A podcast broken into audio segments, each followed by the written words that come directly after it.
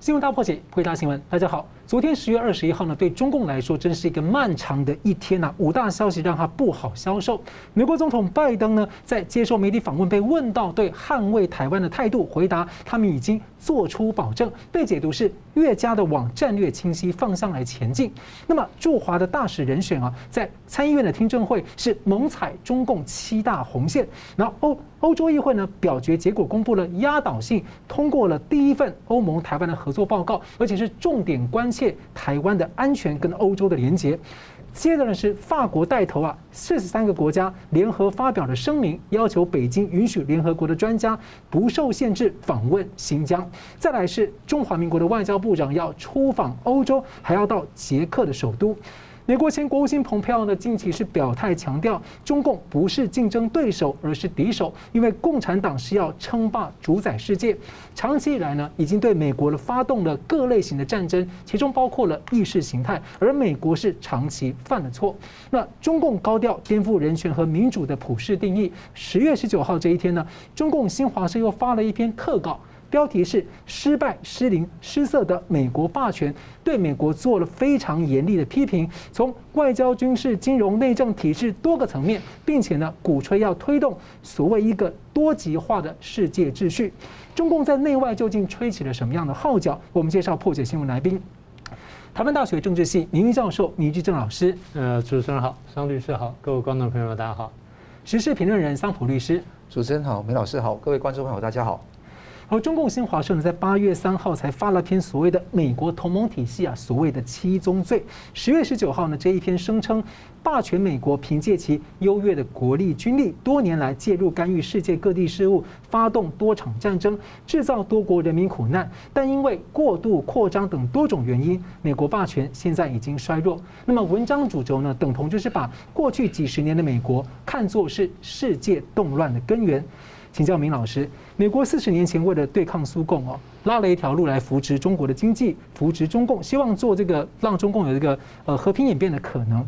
所以他究竟做了什么让中共这样说？特别是他讲的这段话，在我看来就是过去几十年他们跟苏共一起输出共产革命，造成那么多的问题，反而是美国在帮忙挡。所以你怎么解读这个事？我先说一下这篇文章来由哈，这篇文章大家这个可能不一定很多人注意到。但是它的确是一个蛮有这个重要性的文章。为什么这么说呢？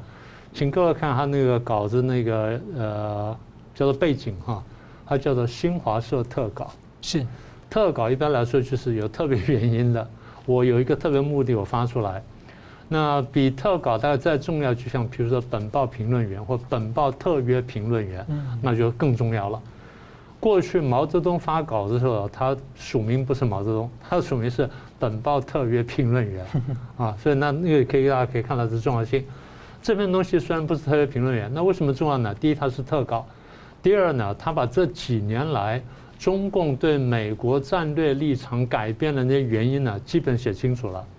有些话他含而不露，还没把它完全讲透。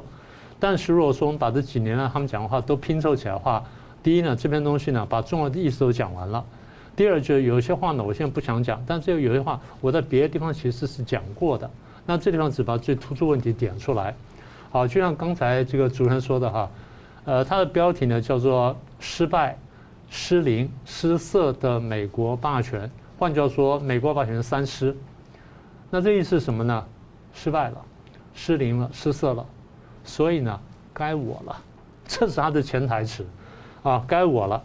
好，那么也就是说，我们一直在讲，啊，中共误判美国了，然后中共看清美国了，看扁美国了。我一直跟大家讲，大家都不太相信。现在这篇文章很明白告诉你说，我们中共是为什么看清美国？所谓“清”不是清楚的“清”啊，是轻重的“轻”啊，是看清美国，把美国就看扁了。我们大家也常常问说，哎，这个中共现在看起来情况都很不好啊。为什么他居然对美国、对欧洲各国有这么强的底气呢？这就底气之所在，这就底气的来源。所以各位有机会去看一看，文章并不长啊，大家找找那标题呢可以找到。但在真正谈论问题前呢，我得先说明一件事情：我们研究关国际关系呢，常常会提醒大家，国际关系的本质是不存在一个世界政府，没有一个最高的公权力。那么国家处在这么环境当中，像是丛林社会一样。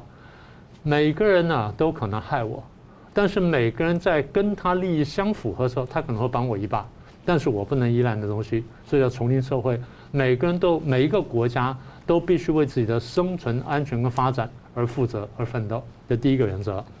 第二原则，在这个社会里面，如果真的没有一个强权，因为没有世界政府嘛，如果没有个强权出来维持国际秩序的话，那会像什么？战国时代。战国一百多年，年年打仗，不是你打我就我打你。呃，今天我跟你打，打了半手，可能去打他。是，我们俩打了半手，我们俩联合去打他，打完他之后再回来再再对打。那是一个丛林般的社会，战国社会，没有人能忍受这种生活。所以呢，最后就必须要一个强国或多个强国出来维持秩序，这叫国际警察，就是霸主。这叫国际警察，叫霸权，对。但善霸跟恶霸。但是国际警察跟跟世界政府毕竟不一样。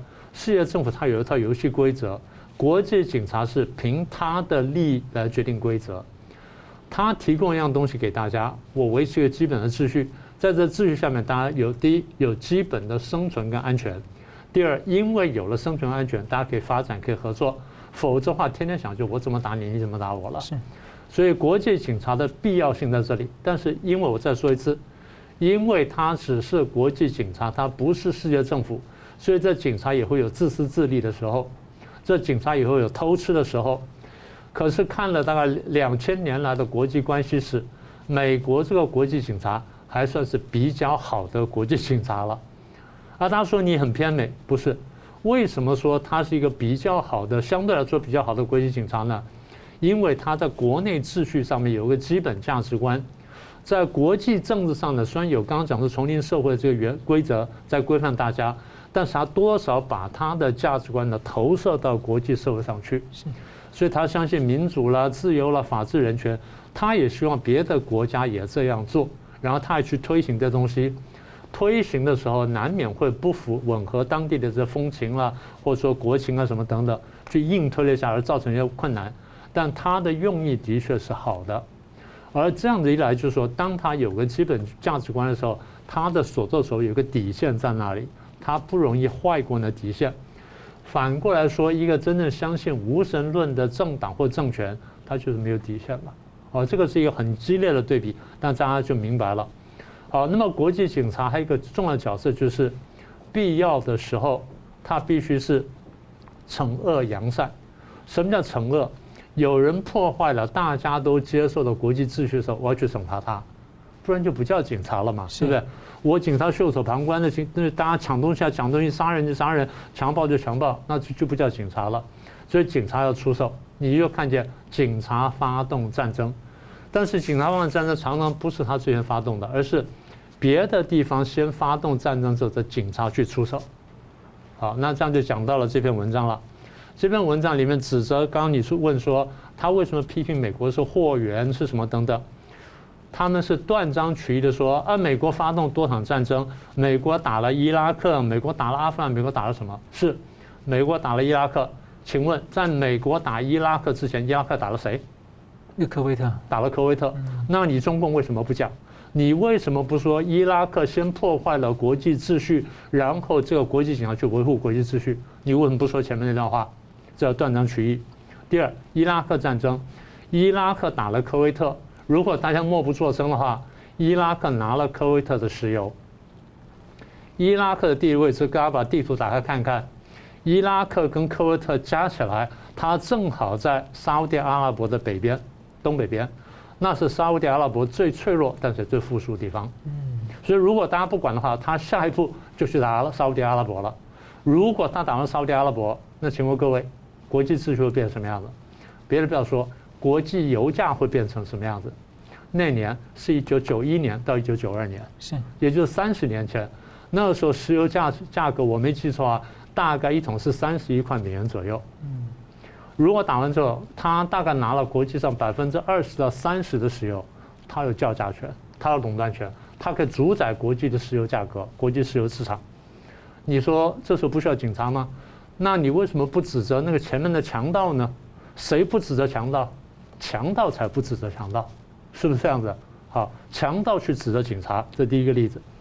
第二例子，阿富汗战争，对他打了阿富汗，我不是要帮美国辩护，我只是正本清源。美国打阿富汗，为什么美国打阿富汗？因为美国窝藏，因为阿富汗窝藏宾拉登，宾拉登干了什么事情？打了美国的九幺，打了美国大楼，发动九幺恐怖攻击。宾拉登不只是打了这个，宾拉登还干了其他事情。如果说你不反恐的话，那你觉得国际社会怎么样？那就是宾拉登这批人主宰世界了嘛？那么，而且美国打反恐战争的时候，中共是支持的，他不要忘记这点。你回去查查历史，中共不但支持反恐战争，中共拿反恐战争的理由去镇压新疆，然后去进行种族清洗，一直干到现在。那你为什么不说？啊，这第二点。第三点呢？作为一个国际警察，你要建立国际秩序，你提供的是公共财。那么公共财现在台湾呢，常常反过来看。什么叫公共财呢？基本上国际秩序。如果说中共军机天天来扰乱台湾，美国不出面不出手制止，大家认为三十天之后会怎么样？大家认为会怎么样？他可能出手打台湾。你说啊，我们台湾来打，对，台湾可以来打。但如果有一个国际警察帮忙的话，是不是更好一些？所以大家要看清楚，正本清源，意就是说，谁先破坏国际秩序，然后国际警察出手的时候，还有人去怪警察。那问题之下，所以谁是世界货源？我反问一下，大家觉得说美国坏是美国是不太好？那没有美国，大家觉得国际会怎么样？再往前推进一步，如果没有中共，如果从头到尾就没有共产主义，这世界会不会更好？大家想想就清楚了。所以这个呢，我不是要帮美国辩护，我只是说这个世界警察还是到现在为止我们看到比较好的一个。老师刚刚提到说，世界没有个世界政府，当然联合国相对来说当时的一个妥协产物。但让我有点害想到，就是当年苏共就是世界主义啊，他们就是要打破所有的国家跟国界嘛。那如果那我如果相对之下，如果是这样的世界政府，那我还比较宁可有个国际警察。那当然是因为那个世界政府是共产主义主宰的。大家如果觉得共产主义很好的话，你到大陆生活两个月就知道了。好，我们接下来呢，继续谈中国的消息啊。周三二十号，这个操控舆论网络的中共网信办呢，发布了一个所谓新闻信息转转载稿源的白名单。那在这个严厉的前置言论之下呢，所谓扩大了一些稿源单位啊，本来就是不能让你随便转载啊，只是说扩大了，但是还是都有管制。不过呢，在中共十八大期间呢，被视为是反腐先锋，甚至啊曾经触及这个活摘器官问题的一个财新网被落榜了。那么财新网。这个传媒的社长呢是红二代，叫做胡舒丽，她相对开明啊，曾经被称为这个中国最危险的女人。她当时为习近平反腐开路啊，和王岐山跟习近平当时的关系，外界都觉得还不错。所以请教桑普律师怎么看？说中共二十大布局的这个之前内斗这个打一个阶段的时候，财新网居然突然被出局，那您怎么解读消息？先讲财新网跟那个呃胡舒丽，之后下一则我们再讲党媒信党的问题。那个胡舒丽，一九五三年出生，她是被称为中国最危险的女人嘛。那她是早前在《工人日报》的时候，厦门分社工作，当时候就是跟习近平过从甚密，好像周末都是跟习近平一起吃饭的哦。那还有那个祖父是曹杰，他是担任司法部的司长，国务院的参事；父亲是曹奇峰，母亲是胡令生，都是上海的共中共的地下党员。那胡舒立他的特色是什么？很多人都说，哎，他是王岐山的人等等。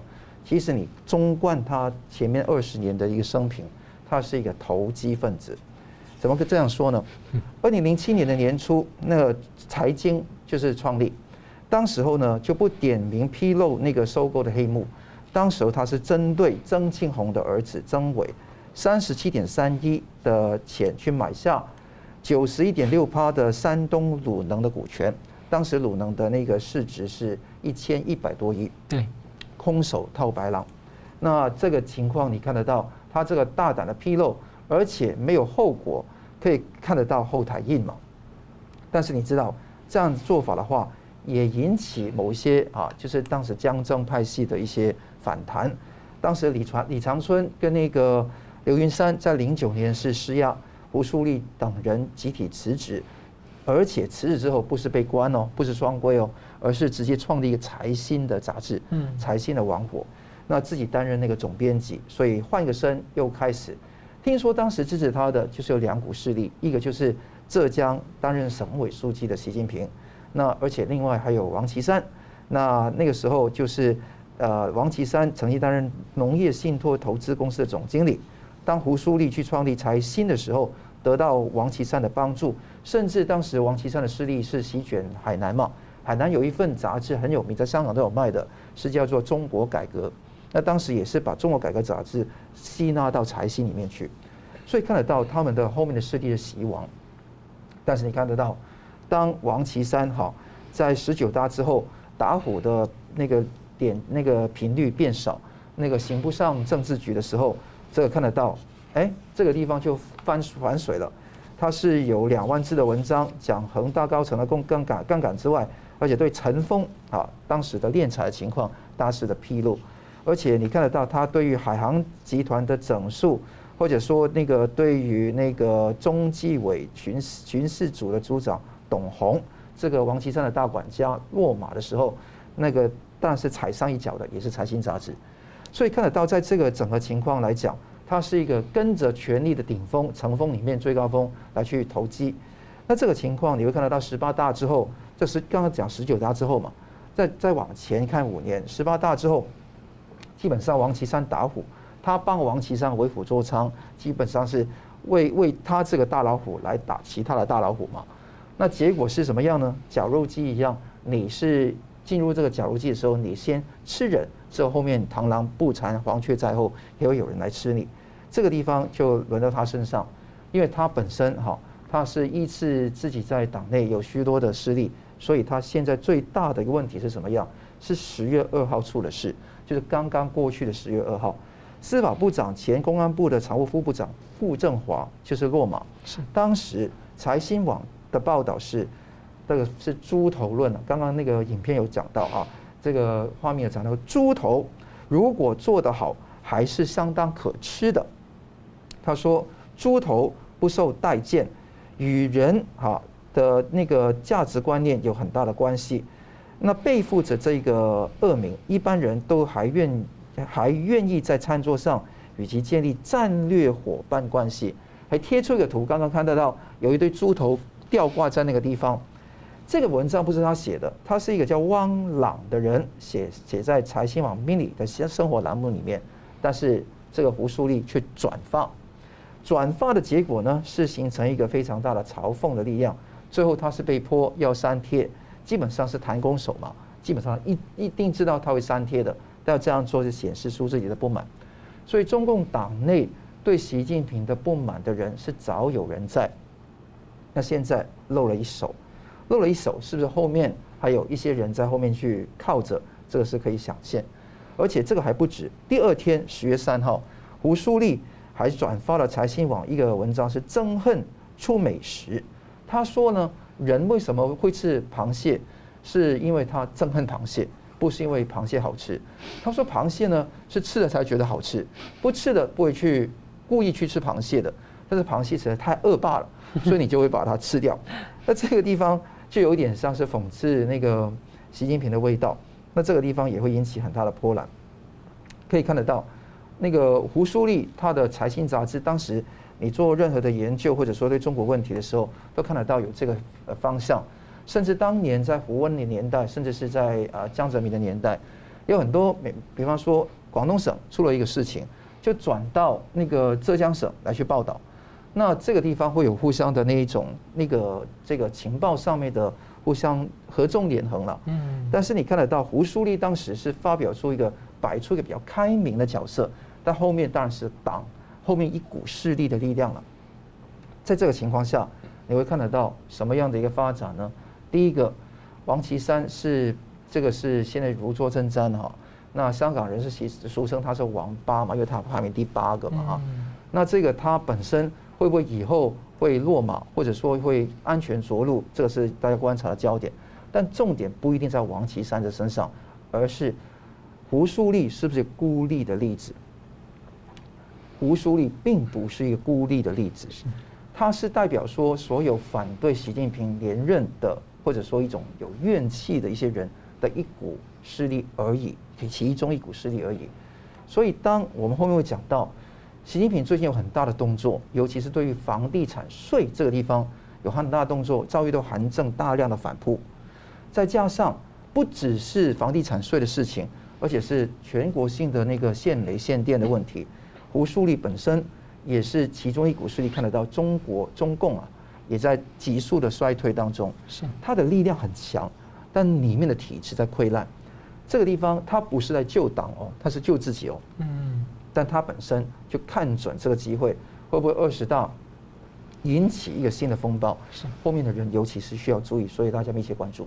是。就让我想到的真的是一个动物农庄啊，形容得很好，又是猪头又是螃蟹。好，我们休息一下，等下稍后回来谈呢。这个从中共的眼里呢，美国霸权为何会衰弱？另外呢，中共之前呢，进就是宣布不让这个私人资本来经营媒体，现在又进一步的去限缩，那后续会怎么走？我们休息一下，马上回来。欢迎回到新闻大破解。中共啊，新华社十九号的特稿狂批美国的霸权衰弱，而在这件事情发生之后呢，美国、欧洲啊一连串的事情都发生了重大的一个表态，让中共很不好受。我们接续刚刚明老师的讨论，这个分析这个文章啊，这个文章又提到了两千零八年美国爆发了金融呃海啸危机啊，美国借着大量发行美元的方式，将债务输出转嫁给世界各国。那再来呢，又在批评说这一次的新冠肺炎呃，就是我们讲的武汉肺炎，还有中共。病毒爆发后，美国甩锅他国，那他声称这些都是所谓的美国霸权衰弱的象征啊。米老师怎么看？呃，他其实背后另外一层意思就是，不只是说美国衰弱，美国不但衰弱了，而且是美国是世界动乱的根源。嗯，这句话中共讲了，我看看呢，从大概至少一九四九年就五零年了，韩战以后至少讲到现在二零二一，讲了七十几年，美国是世界动乱的根源。但这次呢，又点出了新的东西出来。过去讲说美国是世界动乱根源，然后说苏联也是，然后再说美苏争霸是世界动乱的根源。但明明一九四九年以前，中共是多么的去是吹捧美国，然后说要讨好美国，才让美国去让这个在国共内战里面就。所以他现在说，呃，美国是动乱根源，他举了两个例子。第一个是金融危机，就刚刚你说的，是是金融危机，美国真的是有责任。但这个问题在哪里呢？华尔街的贪婪。而美国的这个法律制度没有办法约束华尔街，是这这他真的有责任的。嗯，但我是这样看，这个问题是资本主义的原罪。问题是你政府怎么样去处理资本主义？我觉得这个处理不好。所以美国解决这个金融危机的办法就是大量发行美元，然后债务输出，这方是有责任，没有错。但是呢，请各位注意啊，美国输出美元的时候，各国基本是自愿去买美元了。为什么大家去买美元呢？大家觉得说美国经济还是可靠的，所以我买美元资产呢，相对来说比较稳健，不是为了被美国压迫着我去跑去买美元帮他撑他，不是这个意思。好，那现在我们回来来看，那段时间中共也发生了问题，当然往后呢，在这个二零一四一五年，大陆也出了很大的问题，结果李克强出来说我要暴力救市，还记得吗？嗯。多少钱暴力救市呢？第一笔是四万亿，就四兆，大量发行人民币，然后大水漫灌。那他有没有讲说这叫 QE two 呢？没有啊。美国讲我是 QE two，但他就这样就就发了。发完之后产生什么结果呢？至少三个结果。第一个就是呢，中国大陆内部房地产的价格大量暴升，因为四万亿下来到这边。对不起啊，中国大陆是一个没有太多投资工具跟投资机会的社会。对，别的国家有比较发达的股票啦、债券啦、汇市啦什么等等，中国大陆比较没有，所以大家拿到钱之后，很自然想说，我最办最保险的办法跟最快升值办法，我去买房地产。嗯，所以拿了这大堆钱之后去买了房地产，把房地产价价格给逼高了，逼到现在之后呢，中国大陆的房地产。已经是全球最大的泡沫之一，是大家都看得见的灰犀牛，那这个他是有责任的，这第一点。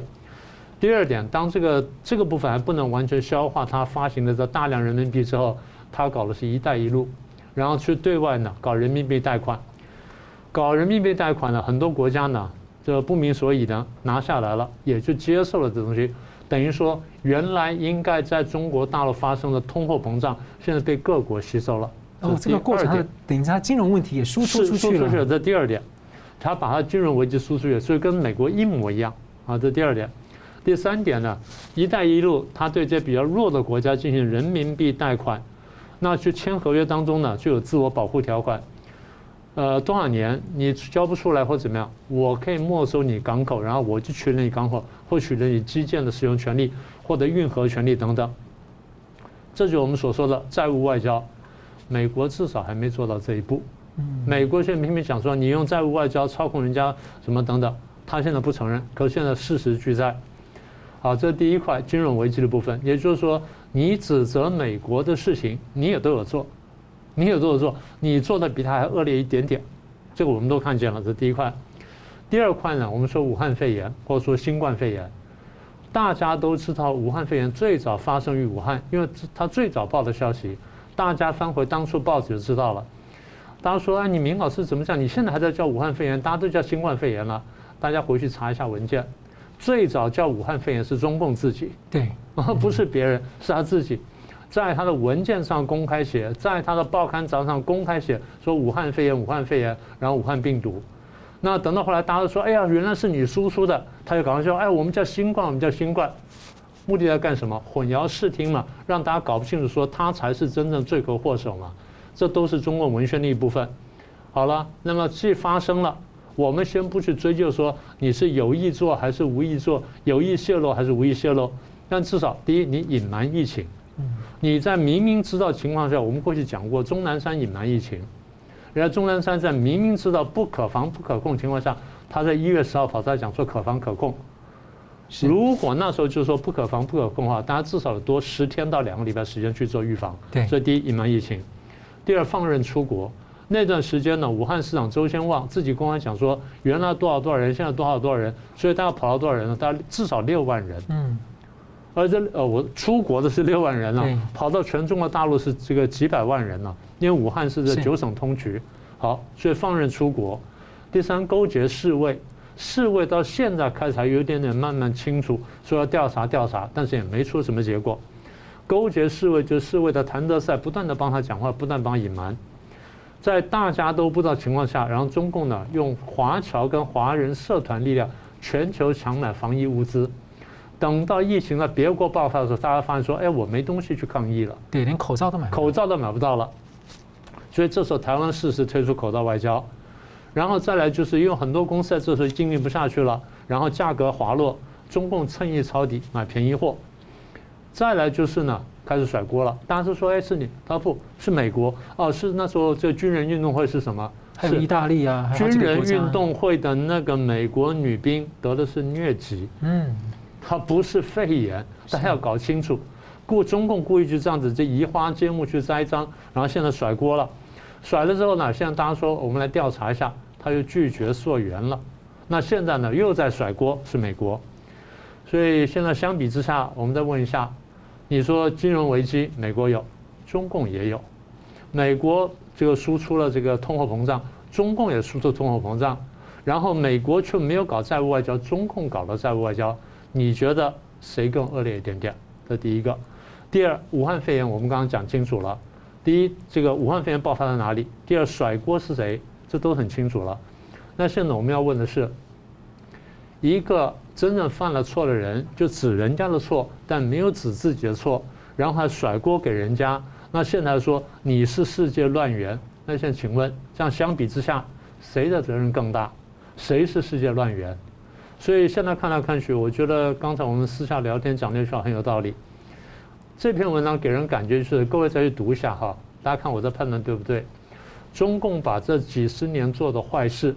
全部盖到塞到美国头上说，说说是他干的，是有一小部分是美国干的，但是有相当大一部分中共自己干了，而且干得更恶劣、更坏，但他说是美国干的。就警察可能说做的不好，不够尽责，但是跟强盗还是不一样的。是的，强盗说是警察做了坏事。好，我们延续上一段继续的讨论啊。这个中共网信办周三公布了这个新版的互联网新闻信息稿源单位名单一千三百五十八家。然后，而且呢，中共之前呢也宣布说不让这个私人资本呢来经营媒体。那这些都呼应习近平二零一六年重申的一个中共的大原则，就是所谓的媒体要信党，媒体自己都说自己就是共产党的喉舌。那如果超出这个一千三百五十八家的范围来转载呢，就会被处罚。那这个消息啊，发布时间点是十月二十，而在两天前的十八号，是中共宣布了这个二十五年来罕见的特别晚的六中全会召开的日期是在十一月份。那其实我要请教桑普律师，其实中共控制下的中国共产中国是基本上是没有所谓的新闻自由，每年的排名都垫底嘛。所以那如何解读说中共现在推出这样的一个新的稿源清单，后续可能会什么样的影响？我觉得这个很多媒体都想想了四个大字叫那个媒体性党啊。那这个地方也是刚好压在那个决定六中全会的日期之后，就是两天之后就发布这个白名单哈。那其实红名单，红色媒体的名单。嗯、这红名单的那个情况，大家知道，我觉得不只是媒体信党那么简单，是媒体由党来办，就党办媒体。嗯，媒体如果不由党来办，由任何的那些白手套来办都不行，都必须要由党来办。那这个地方是等于要在二十大之前，尤其是中共的权力斗争可能会趋于白热化的之前。要把媒体抓起来，那你知道说，在毛登江湖整个中共的历史上面，笔杆子、枪杆子跟刀把子都是非常重要的一个力量。那刀把子跟枪杆子基本上现在还是牢牢操在那个操控在习近平手上，但习近平当然很怕了，因为很多不可测的因素。那他现在要主要把心力放在那个笔杆子身上。那你知道说，那个在文革时候。那四人帮控制最多的，并不是枪杆子哈，是笔杆子。他把笔杆子控制起来，整个文宣、整个谎言制造机器就出现了。所以你看到一个集权很重要的，香港有一个很有名的历史教授叫冯克。那他讲到集权的秘密，其实在于说领袖崇拜。领袖崇拜的秘密在于你控制所有的资讯，跟形成一种一往就一往情深的那种那种崇拜的局面。这个地方你看到一千三百五十八个党办的媒体出现，中共可以说，哎，比一二零一六年的时候，在五年前的时候多了四倍哦。其实很大部分都是一些地方新闻的网站跟单位，而且这些一千三百五十八其实都是等于一，因为他们都是出通稿的。对，你不可能在离开新华社通稿之外，可以做别的一些发挥。这第一个，第二个事情你看得到，那不只是这一次是传统的媒体。或者是互联网的媒体，甚至公众的账号、应用程式、官方的微博，还有公众号、应用程式，通通都管起来。那更重要的是，在新闻稿源单位上面，中宣部宣称必须要坚持正确的政治方向、舆论导向、价值取向，等于是党天下的一个意识形态。删除一批不再符合条件、日常表现不佳、不佳、缺乏影响力的单位。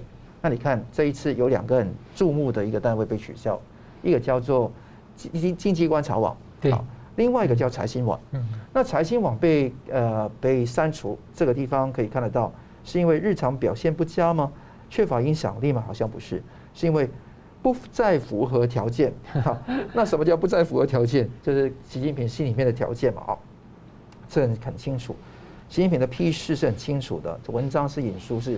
正能量是总要求，管得住是硬道理，而且用得好是真本事，而且要从源头拧紧这个信息传播的总开关，这个是非常呃这个痞子式的一个用语啊。是这个你看得到呃这一种的说法，你看得到中共是怕了，所以他要收紧。那你会看得到跟胡温时代今非昔比哈，在二零一零年的一月的时候，胡温的时候。还是有这个引导跟规范，非公有资本能够进入到这个新闻出版的事业里面去发展，甚至说允许他们去上市集资的。当时虽然没有真的这样做，但是起码这样骗大众嘛。哎，至少他很多就脱过白手套了，现在连白手套直接脱掉了。对，他连白手套都不要了，证明说现在是美中关系出现了一个新的变化。当年的奥巴马时代还是彼此要维持一个比较和睦的关系。彼此能够美中有互信的那种关系，但现在没有了。经历过川普的那个改革之后，重新的反省之后，拜登也不得不在这个政策上面啊，也要延续下去。那当然，他会不会完全延续，我们会有忧虑。但起码美国你看得到，在刚刚明老师讲这篇文章，你看得到中共现在是对准美国来大大肆的抹黑，总体的抹黑。那这个方式来做法的话，你看得到，在以前没有这个情况的。一七年的时候，就算是习近平的年代，也是只管到那个叫做传统的出版业的那个地方，限制他的那个新闻的采报。现在讲六部了，六部的重点是怎么样呢？先待会会讲到哈。总之，以前是非公有资本不得进入到新闻的采编服务，现在不只是采跟编，还有转发播都不可以。而且从二零一八年有负面清单开始，到现在三年时间，慢慢层层加叠，以前只有四项，现在五项，只有六项。那这个地地方你看得到那个六大项目的地方。尤其最重要第六项是禁止违规开展新闻传播相关业务，就全部都包括起来了。那你超过股比来投资这个新闻跟出版的事业是不允许的。这个完全是看得到自媒体限制了邓江湖时代的那一种所谓比较风平浪静，但事实上是专制独裁的这种情况，那也就没有了。你看得到未来读者只能够通过财新网页、手机的 apps 那个应用程式。获取财新网的新闻内容，那个很多的那个所谓的新华社的那个通稿，新浪网都不会转发了，等于大幅的削弱削弱了财新网、经济观察网等的观察力，从形式到实质，从内容到财务，百分之百完全控制。同时，这个掺沙子、挖墙脚、铲除异己、安插亲信、扩大权力，引起不满。那他们用媒体关门的方式来把一些政敌撵出去。那你看得到，他禁止引进境外新闻呢，论坛的峰会啦，评奖评评审的服务，甚至禁止有关政治、外交、军事的实况直播业务。这可以可以看得到，万山不许一溪奔哈。那现在会不会堂堂溪水出前川呢？还没有到那个阶段，但可以看看得到，这个市场准入负面清单六不的这个标准，会雷厉风行，而且会越演越烈。原来都已经裂了，虽然文字上没有表述，原来都已经裂了。现在会撕开这个画皮，跟大家说，共产党就是如此，大家不要惊讶。哇，真是让人家担心。好，我们休息一下呢，继续回来谈一下呢。中共在这个新华社特稿里面呢，是直接啊问鼎指点美国的体制跟内政啊。那另外呢，这个马云呢，之前被中共整肃之后呢，最近在西班牙出现了，究竟他是被解封了，或者是被控制下的放风呢？休息一下，马上回来。欢迎回到新闻大破解。中共的党媒新华社呢，十九日特稿又狂批了美国所谓的霸权衰弱。我们继续请明老师来为我们分析哦。这篇文章呢，还继续的大力的说教指点美国的内政、联邦政府体制，说美国国内撕裂、疫情严重啊，联邦地方不同调啊，政党政客互冲突啊。这个这个听起来，他说显示说这个是显示美国的政治社会失灵现象。明老师怎么看？他一直都不让人家说教了，就现在整个讲成这个样子啊！简单说，这是集权的人看民主社会啊，他就看错了，就是这样子。就他们不够来台湾看政论节目，体验一下。那个呃，几年前啊，是说一下快十年了，有大陆朋友来台湾观选，嗯，我就带他们去看那些场子，那那人是没看过的。那时候我们走着走呢，就远远的听到那边那个，他不是大集会吗？对，我忘了是小巨蛋还是什么的，反正就是那类的场合，就人声鼎沸。那个来的那个大陆朋友有点年纪，他说我不要过去了，为什么？他 听起来像文革，像批斗会。我说不是，我说完全不是那么回事。我说到他他反正忐忑不安去，去来看说像嘉年华会一样。也就是说，他用他的知识、经验、理解去看人家时候说。完全看错了，嗯。啊，就这一次，我这样讲啊，我不是说这个美国社会没有问题，我们过去讲，我说从那次选举完之，就上次从美国总统大选完，我说美国呢从此开始政党严重对立，左右大战，上下大战，对，那这个话我们我们还是这样看的，但是呢，我们也常常提醒大家说，民主社会呢容许社会分歧，而且接受社会分歧。我们有种族的、宗教的、语言的、性别的、区域的各各种各样分歧，那为什么可以接受呢？我们有一套平和的游戏规则，让每一个人都能享受他最大幅度的自由，而不伤害别人。这个就是公权力要扮演的角色。那么这些社会分歧，如果它不是完全吻合的，它是交叉切割的话，社会反而是安全的。是。就是宗教的分歧、跟人种的分歧、跟语言分歧、跟区域分歧没有叠、没有重叠。宗教分歧在这里，语言分歧在这里，然后族这呃族群分歧在这里，交叉切割之后，这社会反而是平衡，反而是安全的。在一个集权的社会里面，它是不能容忍任何一点点分歧，所有分歧它都要消灭掉。那这样就导致一个结果。我先把民主政治说完。所以这样看完这个民主政治，大家说啊，那难道民主政治不会失败吗？会失败。美国的民主政治在内战时候失败过，德国跟日本在二战时候失败过，民主政治仍然可能失败，但相对来说，民主政治失败的机会比较少。嗯，而且民主政治呢有自我疗愈的机制，但是集权政治像什么呢？就像我刚刚说的，它不能容忍任何一点点分歧，社会又分歧就镇压，就消灭，就分裂镇压，最后做成什么？做成压力锅。因为没有一个分歧被真正解决，没有一个分歧被真正尊重，造成压力锅的结果就是没有宣泄的空间跟机会，一旦要宣泄就爆炸，这就集权社会通常一爆炸的时候会非常快分，像崩溃式那种爆炸爆炸，大家就就可以明白了。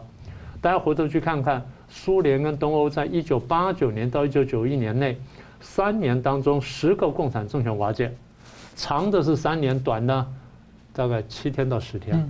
所以大家才才能才能理解说为什么这么大的这个对比，呃，民主政治不是没有缺点。我们刚刚讲说，民主政治之所以成为民主政治，就是民主政治里面呢，它权力之间是交叉切割的。呃，政府分成行政、立法、司法，或行政、立法、司法、考试、监察，不管分为三还是分为五，它是这个相互分割而制衡。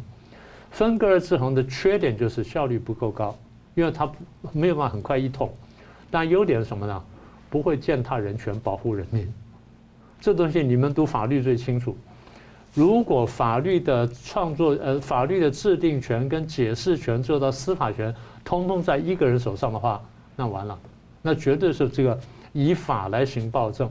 如果他真的还有法的话，那么如果说制定法律人根据解释法律人在不同人手上的话，这样底被法律所碰触到的人，他的权利会受到保障，虽然不是百分之百，但它比集中在一家底下呢是要好得多的。所以换句话说，民主政治跟集权政治呢，民主政治优点比较大，缺点比较小；集权政治优点比较小，缺点比较大。所以一个在呢说呃要效率，一个说可以保障人权。简单说呢，讲的最简单说法就是它是个取舍的问题。你是要效率呢，还是要人权？你说我两者都要，那只能在某一点上平衡。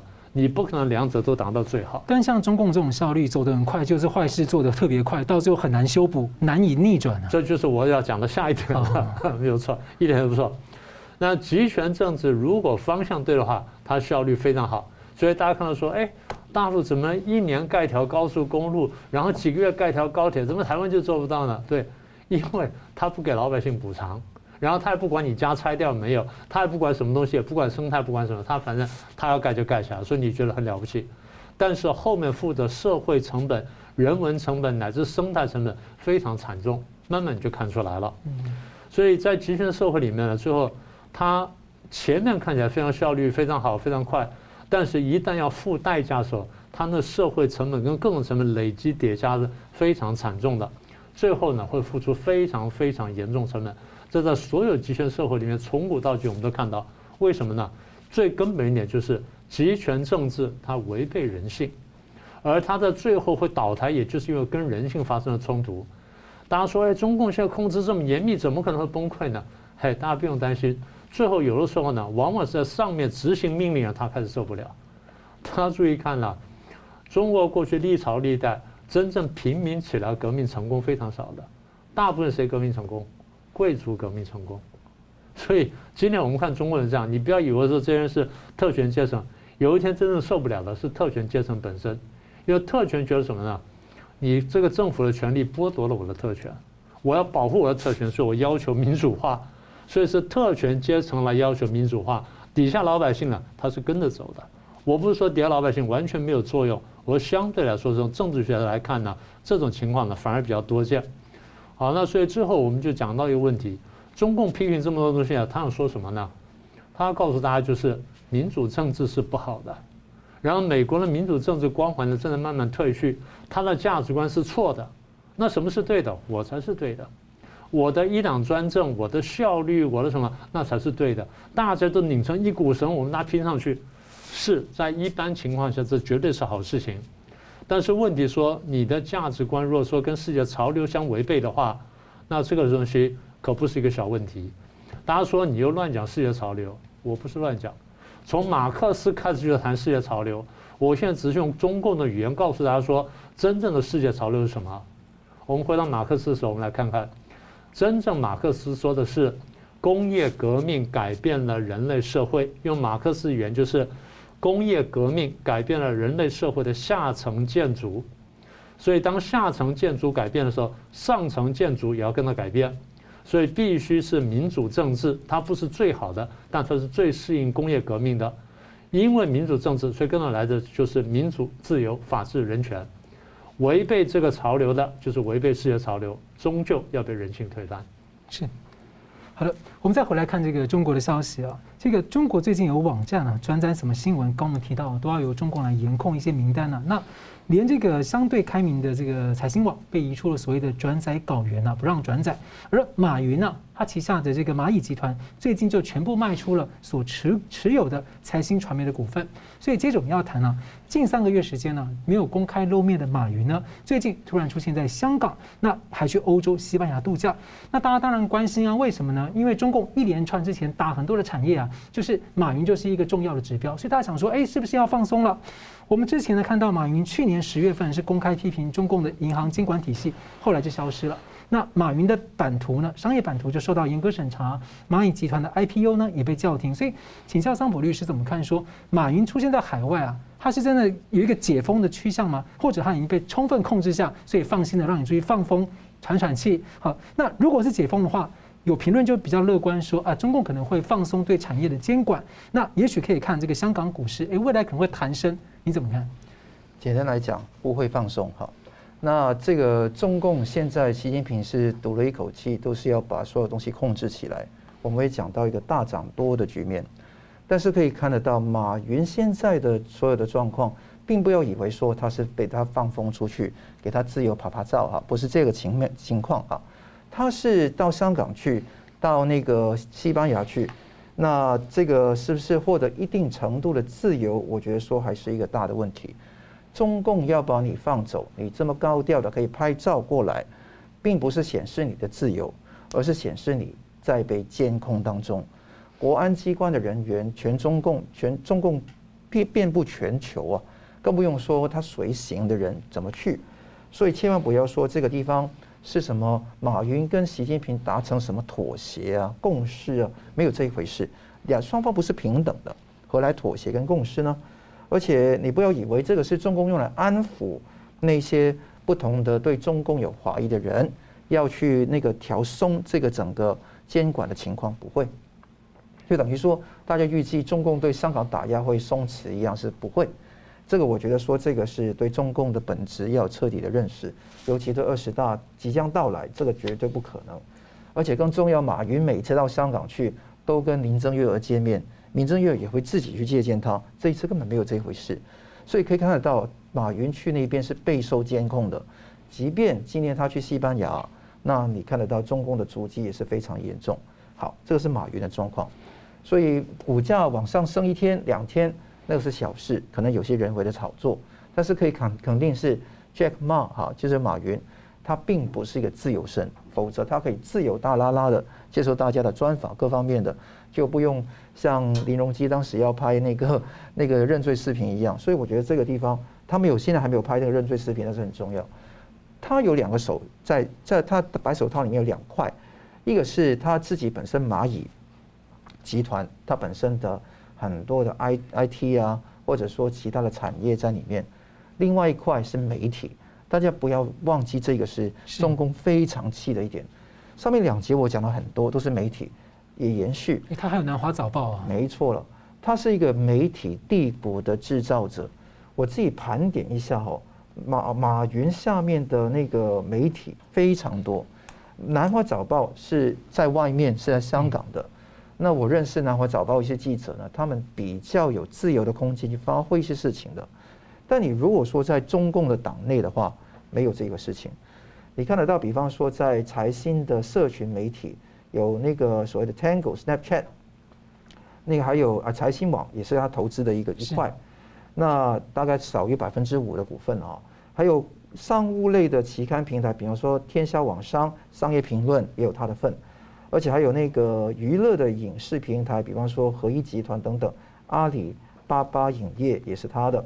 主流的媒体、新媒体也很多，华数的传媒、光线传媒、第一财经、三十六氪、无界新闻、博雅、大天下等等等等，还有南华早报，所以看到它非常多，而且他投资一个叫芒果超媒，哎，刚刚上个月九月二十三号，他就把芒果超媒放掉了，因为这个地方他知道用阿里创投投资百分之超过百分之五的那个东西，亏损二十三亿也把它卖走，为什么？党媒信党，党媒党办嘛。你这个地方绝对不能够再继续碰这个钉子，所以华马云呢，看到去年十月的时候非常的傲慢嘛，当时在那个外滩的金融峰会上面就开始讲中国的银行的监管的问题，非常大啦啦的讲很多，后来呢，他就很少露面了，因为大幅度的对他绞杀，对他追击，那这个地方他就不讲了，所以这个地方后面发现到很多蚂蚁金服的 IPO。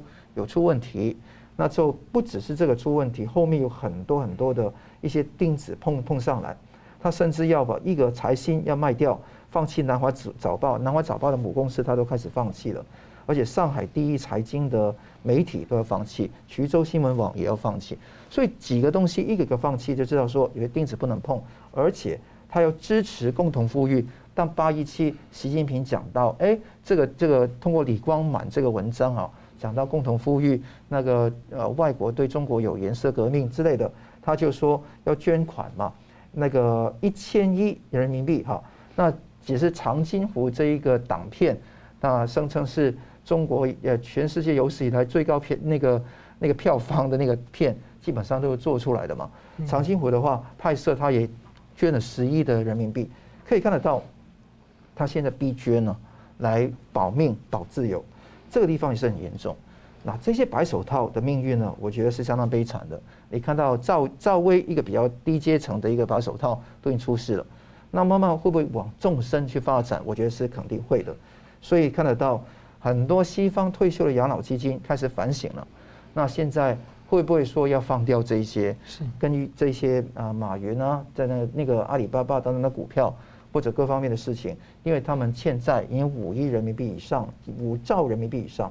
那而且这些白手套，我随便举一些例子，从马云到王健林到许家印、马明哲、江志成、那个潘石屹，还有很多一系列的人，他们是如坐针毡，哈，他们是很怕以后会有什么样的局面。他们这些白手套牵线的木偶会怎么办？这个大问题。因为总体来说，为什么不会放松呢？因为习近平要全盘操控，用生动的话来讲是大涨多的一个经济体系，他要在中共拥有跟引导整体中国经济的所有的一些资源、手段跟所有的经验，全在他的掌握当中。那马云看得到这个情况，他心里面不服这个新的皇帝嘛？但是他不是新的，已经做当了十年的皇帝嘛？但另外一方面，他觉得说要明哲保身。要留一口气，留一盏盏灯，就留一个一分口气，继续生命再存续下去。所以你要我做的，我都做，就不给你落一个口实。但能忍到什么时候，真的不知道，因为主动权在习近平手上，所以他只能忍。但能忍到什么时候呢？要忍到真的是导致说，真的是党内的权力斗斗争真的白热化，可能到适当时期才扑出来。所以习近平对他来讲是很狠的，但要不要整到他呢？这个地方当然要看，就是习近平在二十大前整个布局跟心意。所以你看，那个不只是伴君如伴虎啊，而是说跟共产党泥泞在一起这一些党国的权贵集团，跟他们白手套，基本上下场会非常悲惨。尤其当这个党的势力往下沉的时候，那金融要管控，媒体要管控的时候，根本马云是没路可走的。所以现在是这个样的局面，希望大家留意跟认识。这个明老师很奇怪，共产党就像个绞肉机哈，共产党自己的人经常也是被绞进去，也是很惨的。他是后面那块肉。嗯嗯。好，我们节目最后呢，我们请两位来宾各用一分钟总结讨论。我们先请明老师。好，那今天我们谈这个新华社这篇文章呢，之所以重要，就是因为它系统的反映了中共的战略看法，那么也就是它误判美国衰弱的这个核心，也是它底细之所在。所以这么多年来呢，我们一直说中共批评美国，批评美国。但这篇文章呢，比较准确地反映了这两年他的看法。那么这个是误判之所在呢，同时也是危险的来源。那么另外一点就是，借了这些事情呢，他们虽然话没有说出来，他其实反映意思就是说，我也看清了，我就小看了，就是看扁了这个拜登团队，因为你们做事情做得很糟糕，所以对我来说，我想好好准备，一旦你再犯大错的时候，这就是我的战机，这就是我的机会。所以我说，他们要好好准备捕捉战机。那里面讲了很多反霸权的话呢，是共产主义的教条；多极化呢是漂亮的口号，那只是掩饰他去反美，然后去统战其他国家做法。所以整篇文章呢固然是打击美国，但更重要，它是甩锅美国跟抹黑美国。背后的一个核心就是我是制度之争，然后也是价值观之争。美国正在努力纠正，然后防止误判。那我们台湾呢自己也要小心，我们也卷在价值观之争与制度之争当中。是。桑普律师，对，今天我们看得到这个媒体的情况，也听得到明教授很精彩的分析分析哦。这一篇失败、失灵、失色的美国霸权，彰显的是什么？与其说这个是民主跟独裁之争，更重要是你对真善美的信仰，跟那个对于名名利财权色的那一种追求的一种分歧。中共呢是希希望把人类动物化，那把人类回归到一个动物禽兽的状态。那用一个大的掌控来处理，你看对媒体的情况，对胡舒立、对马云，都不把他看的是一个人，是看的是一个可以用的一个白手套。你要知道，这种世界政府左派的想法是有这样的局面。美国的拜登政府再不堪，他还没有走到共产党的这一条道路，所以不能够说，哎，美国也是左派政府当政，跟共产党是同性质的，不能够这样子来等同，因为这个是不能够一个房间有尘埃。另外一个房间有尘埃，所以都是这样烂，有多与少的问题，有轻重缓急的问题。所以我希望很多台湾岛内的人不能够用这个文章说“天下乌鸦一样黑”，不是这个意思。黑都有程度的分别，不能够一竹竿打翻一船人。台湾要找到自己在世界上安身立命的路，一定要亲美而且反共。是，好，非常感谢两位来宾精辟的分析，感谢观众朋友的参与。新闻大破解，我们每周三五再见。如果您喜欢我们的节目呢，请留言、按赞、订阅、分享，并开启小铃铛。